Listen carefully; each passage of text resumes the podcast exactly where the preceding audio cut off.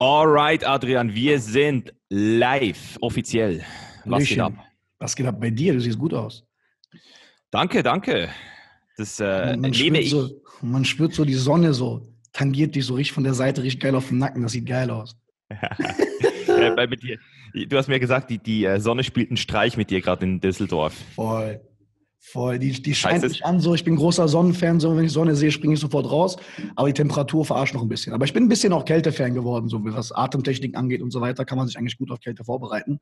Aber ich liebe halt die Sonne. Aber ich bin auch großer Befürworter dafür, wirklich zu sagen, dass man wortwörtlich wirklich besser lebt an Orten, wo mehr Sonne scheint. Also da bin ich 100% von überzeugt.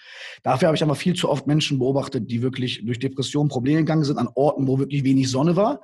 Und wirklich Menschen gesehen, die wirklich durch Sonne wirklich, die sich wirklich im Sommer anders verhalten als im Winter. Das ist echt kein Scherz so, wo ich denke, ey Dicker, die sind biochemisch ganz anders modelliert wirklich je nach Wetter. Das feiere ja.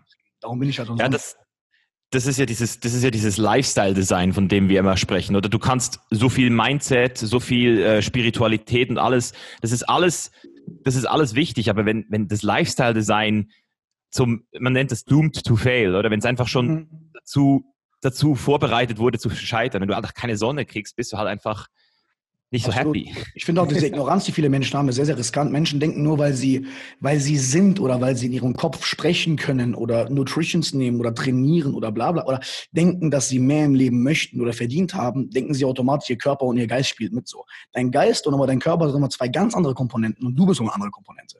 Deswegen sind Routinen ja auch so wichtig. Habits, an die du an dir arbeitest, deinen biochemischen Cocktail, deinen, deine Psyche, deinen Kopf durch Achtsamkeit, durch Sport, bla bla bla, so zu setten, dass überhaupt deine Intelligenz oder dein Mindset überhaupt amortisiert wird. Mhm. Wie, wie, wie was glaubst du, ist der Prozess dorthin?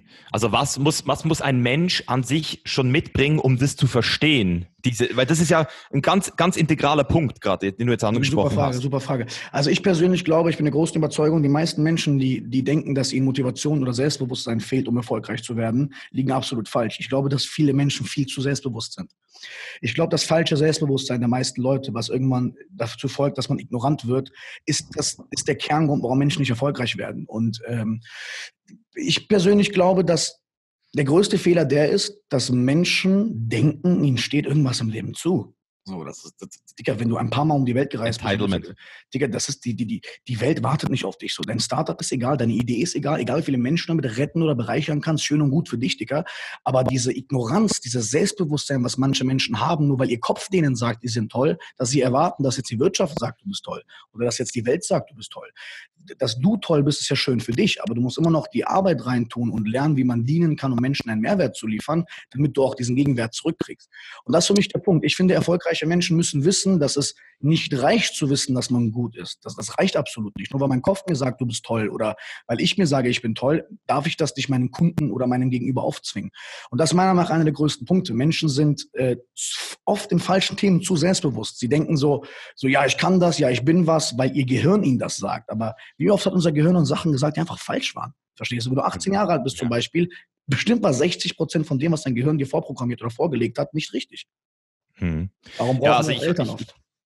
ich habe das auch gemerkt, ähm, aufgrund der, der Tatsache, dass ich auch vier Jahre im Verkauf gearbeitet habe und zwar nicht im, im Vertrieb, sondern mhm. im Verkauf. Sprich Einzelhandel? In einem, oder? Ja, Einzelhandel, genau. verstehe, verstehe, verstehe, verstehe. Und das war so, das war so High-Level, ähm, äh, also so iPhone-Verkauf, wo du den Leuten ich fühl, ich verstehe, verstehe, verstehe. Wo du den, wo du denen die Kontakte importierst, wo das, das iPhone noch, äh, also vier Jahre im Service arbeiten oder zum Beispiel meine Freundin war Kellnerin, mm weißt du, mhm.